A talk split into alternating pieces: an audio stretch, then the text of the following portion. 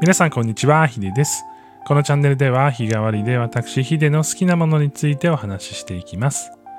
火曜日のテーマは education、学びについてお話ししていきます。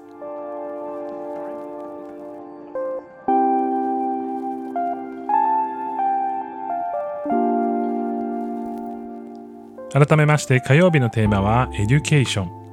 教育分野経験者の自分が学びにあふれる人生にするためにはどうしたらいいか考えていきます。今日のテーマは褒めて伸ばすの本当の意味についてお話をしていきたいなというふうに思っています。えー僕はですね、えー子供たちにいろんなプログラミングとかロボットとか 3D のデザインを教えてたりとかそういった時期があったんですけれども当然子供たちが自分たちで契約して自分たちで通うというわけではなくて、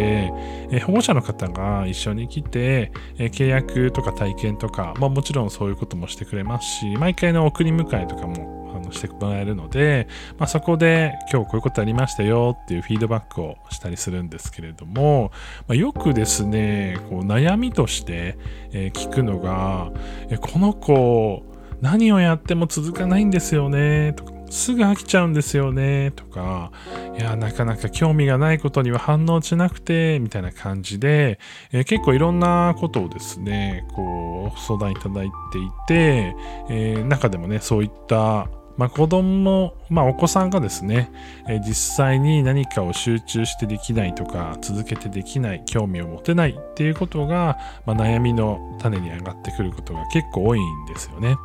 でよくよく考えてみると大人になってもその悩みってついて回るものだなっていうふうに思っていてその中で、まあ、よく僕が返して、えーいるのが、まあ、こう学校とか、このまあ、教育機関塾の方で、えーこうどういうふうにこう過ごされてるかっていうのは、ま、もちろんその人づてでしか聞けないわけなんですけれども、えーご家庭ではどんなふうにやり取りをさせされてますか？みたいな話をよくしています。でこれには理由があって実は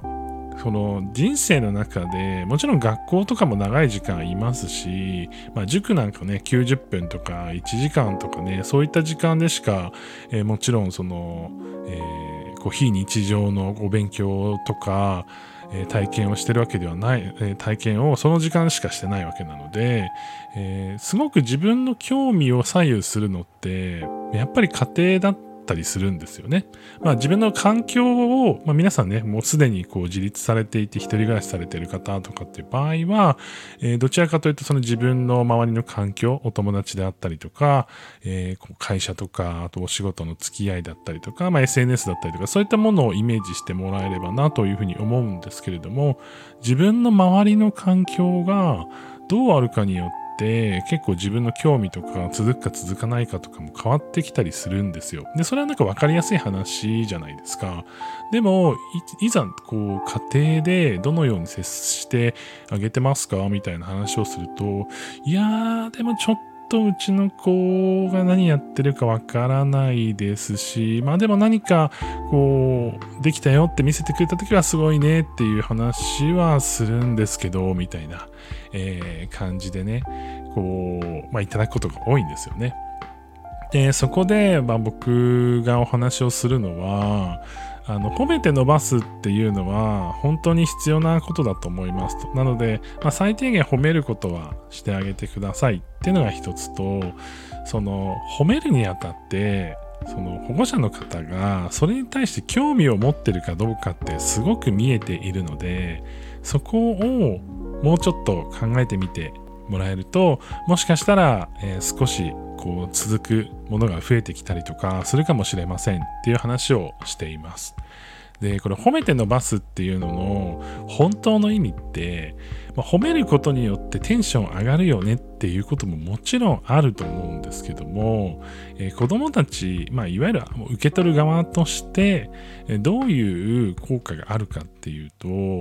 その褒めることによって興味を持ってもらえてるっていうところが大きいじゃないかなっていうふうに思ってるんですよね。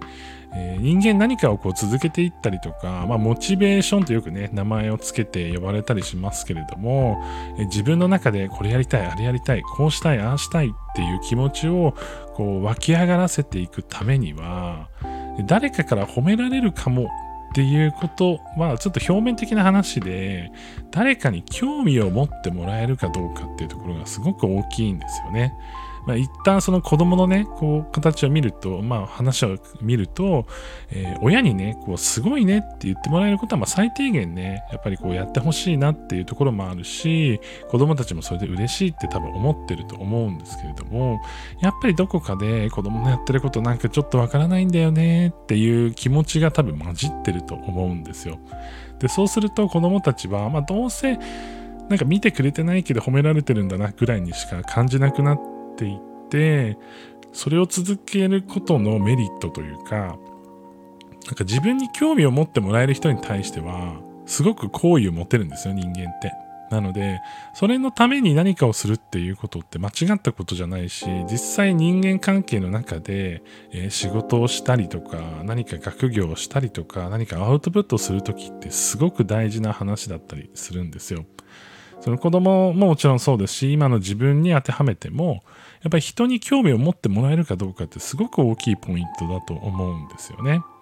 で、その、やっぱりその理解をしてあげる。まあ親だとどうしても子供のやってることってわからないじゃないですか。すごいわかりづらいんですよ。新しいことやってるし、その自分がやってることに対してのその表現力がそこまで伴ってなかったりするので、